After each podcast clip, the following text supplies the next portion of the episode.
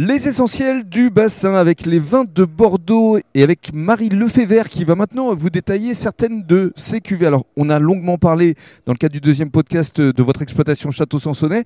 Alors, justement, euh, la cuvée, euh, grand cru classé, euh, est-ce que vous pouvez nous la décrire? Bien sûr. Alors, Château Sansonnet, ici, j'ai apporté un Château Sansonnet 2015. Mhm.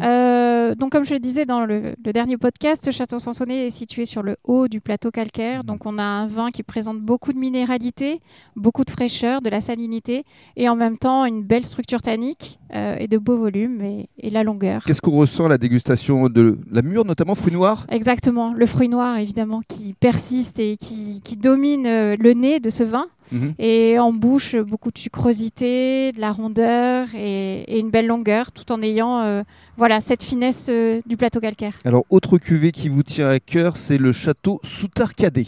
Oui, ça c'est un petit bébé. C'est ça? Ouais, un spot incroyable à Saint-Émilion. Voilà, le plateau calcaire aussi, avec des argiles un petit peu plus profondes, de la côte sud, Mhm. face à la cité médiévale.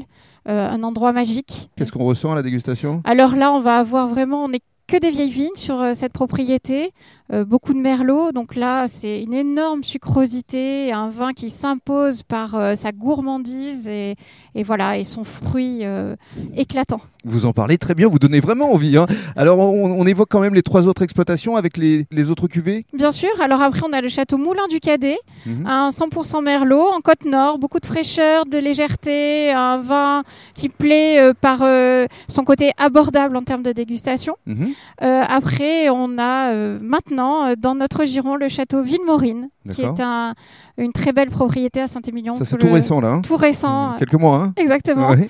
Euh, voilà, on est très fiers euh, aujourd'hui de pouvoir euh, gérer cette propriété et ce petit bijou saint-émilionnais. Mhm. Il en reste un cinquième? Et le cinquième, le petit château Harmonie, toujours le délaissé, 4 hectares, plus des argiles sableuses, notre vin vraiment d'appel, d'entrée de gamme, avec une dégustation sur un vin jeune, un vin d'apéritif. Alors, cinq exploitations en l'espace de 11 ans. Oui. Ça veut dire que dans euh, 10 ans, vous en aurez combien? Non, je crois qu'aujourd'hui, il faut se concentrer sur, euh, sur ces belles propriétés. On a cette immense chance de, voilà, de pouvoir euh, travailler dans des endroits magnifiques. Euh, on, va, on va essayer de continuer à progresser sur ces propriétés-là.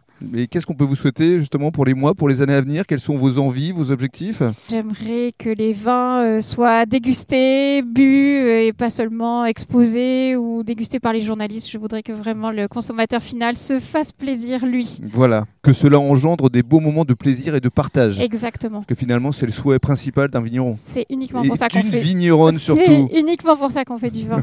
Merci Ouais. beaucoup. Avec plaisir.